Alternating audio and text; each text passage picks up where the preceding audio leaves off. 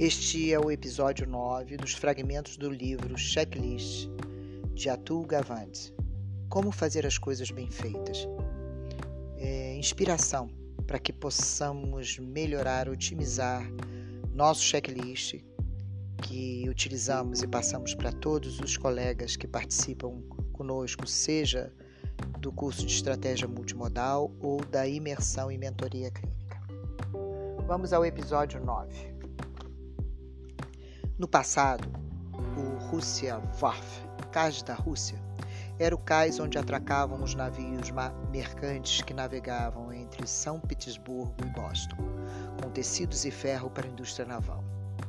O novo edifício de aço e vidro estava sendo erguido nessa zona portuária, encaixado em um átrio de 10 andares, com uma fachada de tijolos de 110 anos. Estruturas originais remanescentes do neoclassicismo preservadas como parte da nova construção.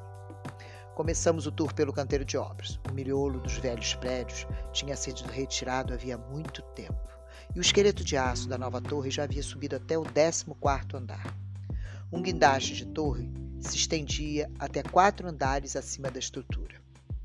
Contornamos dois caminhões, misturadores de concreto, vimos os policiais interrompendo o trânsito e nos desviamos de algumas poças de lama cinza para entrar no escritório improvisado da John Moriarty and Associates, empreiteira geral do projeto. Havia uma meia dúzia de salas onde homens e mulheres, a maioria usando botas de trabalho, calça jeans e coletes de segurança amarelos, com refletores, trabalhavam diante do computador ou em torno de mesas de reunião olhando para um slide em PowerPoint projetado numa tela. Deram-me então um capacete azul, pediram que eu assinasse o formulário de seguro e me apresentaram a Finn O'Sullivan, um irlandês com quase 1,90m de altura, que atuava como executivo do projeto, do edifício. Eles não mais são chamados de encarregados de obra, pelo que me disseram nesse momento. Executivo do projeto.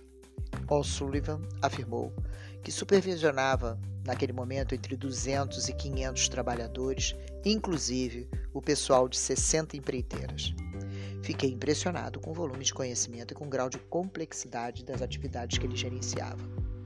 O'Sullivan tentou explicar como ele e os colegas se certificavam de que todo aquele pessoal fazia o trabalho da maneira correta, que o edifício seria construído rigorosamente conforme o projeto e as especificações, apesar de um enorme número de considerações e não obstante a realidade que ele jamais teria condições de compreender em profundidade os detalhes da maioria das tarefas. Mas só entendi de fato a explicação depois que ele me levou à principal sala de reuniões. Lá nas paredes, que cercavam uma grande mesa branca oval, viam-se afixadas numerosas folhas de papéis papéis impressas que, para minha surpresa, não passavam de muitos checklists. Havia um código de cores especial, com itens em vermelho, que destacavam atividades críticas a serem executadas antes de outras, como condição necessária. Um supervisor de área informava a conclusão de cada atividade ao Sullivan, que então ticava o item como feito no arquivo de computador que gerava a programação. Semanalmente, ele afixava novas folhas impressas atualizando o andamento do projeto. Às vezes com mais frequência, dependendo da situação. A programação da construção era basicamente um longo e enorme checklist.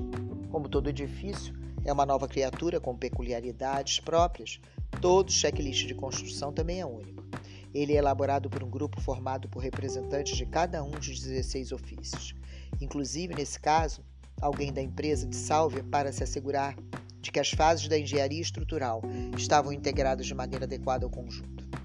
Então, o checklist completo é enviado às empreiteiras e a outras especialistas independentes para que se certifiquem, mais uma vez, de que tudo está correto e de que nada foi omitido. Os resultados são notáveis, uma sequência de verificações diárias que orientam a construção do edifício e garantem a aplicação do conhecimento de centenas ou de talvez milhares de pessoas no lugar certo, na hora certa e da maneira certa. Quando Bernie Ruilar, principal engenheiro estrutural de Sálvia no projeto, me levou para conhecer o canteiro de obras, coloquei o capacete e segui Ruilard contornando pilhas de sucata enferrujada, percorrendo uma trilha de placas de madeira que serviam como acesso ao edifício, para finalmente entrar num elevador laranja, em forma de gaiola, que escalou uma das fachadas laterais do esqueleto até o 14 andar. Saltamos num vasto piso de concreto cinza sem paredes, onde havia apenas colunas de aço com mais de 3 metros de altura contornando as laterais. Nada mais que um núcleo retangular de concreto maciço no centro e a cidade, fervilhante lá embaixo, escortidando-se à nossa volta. Você pode ver tudo aqui, disse Ruilard, acenando para que eu me juntasse a ele na beira da laje. Viramos as costas para a cidade e ele me mostrou as pilastras de metal entre o chão e o teto que sustentavam um andar em construção acima. O engenheiro me disse que a etapa seguinte seria o revestimento à prova de fogo. Perguntei se as vigas tinham que ser à prova de fogo e ele me disse que sim. No incêndio, o metal fica flexível, perde a rigidez e dobra, dobra feito um espaguete. Foi por isso que as torres do World Trade Center desabaram. Depois, ele me levou para uma escada para andar de baixo. Lá, eu vi o revestimento à prova de fogo sobre umas vigas, umas substâncias à base de gesso que deixa a superfície acinzentada e lanosa. Descemos então mais alguns andares e ele me mostrou que a pele do edifício já fora instalada naqueles níveis. A fachada de aço e vidro reluzente já havia sido encaixada nos pisos de concreto a pequenos intervalos regulares. À medida que descíamos, mais avançadas estavam as camadas. As equipes de uma empreiteira já tinham fixado paredes a tal pele. Os encanadores instalaram as tubulações de água e esgoto. Os dutos de ventilação também já estavam no lugar. Quando chegamos aos andares mais baixos, pude ver os componentes de alvenaria as instalações elétricas e hidráulicas e até alguns complementos, como um corrimão de escada. É impressionante a complexidade de todo esse processo. Lindo de ver. Como um paciente, um edifício envolve vários especialistas, os 16 ofícios. Na falta de um verdadeiro mestre de obras, de um sábio supremo, onisciente, com o domínio de todos os conhecimentos existentes, a autonomia é um desastre. Produz apenas uma mixórdia de decisões incompatíveis, além de falhas e omissões ignoradas. O produto seria um edifício torto. O exemplo me lembrou a medicina em seu pior exercício. Mas o que vocês fazem para dar conta de tudo? perguntei. O'Sullivan me mostrou então uma outra folha de papel afixada na sala de reuniões. Na parede esquerda, oposta àquela em que estava a programação da construção, via-se uma outra grande folha de papel quase idêntica, denominada Programação de Consultas.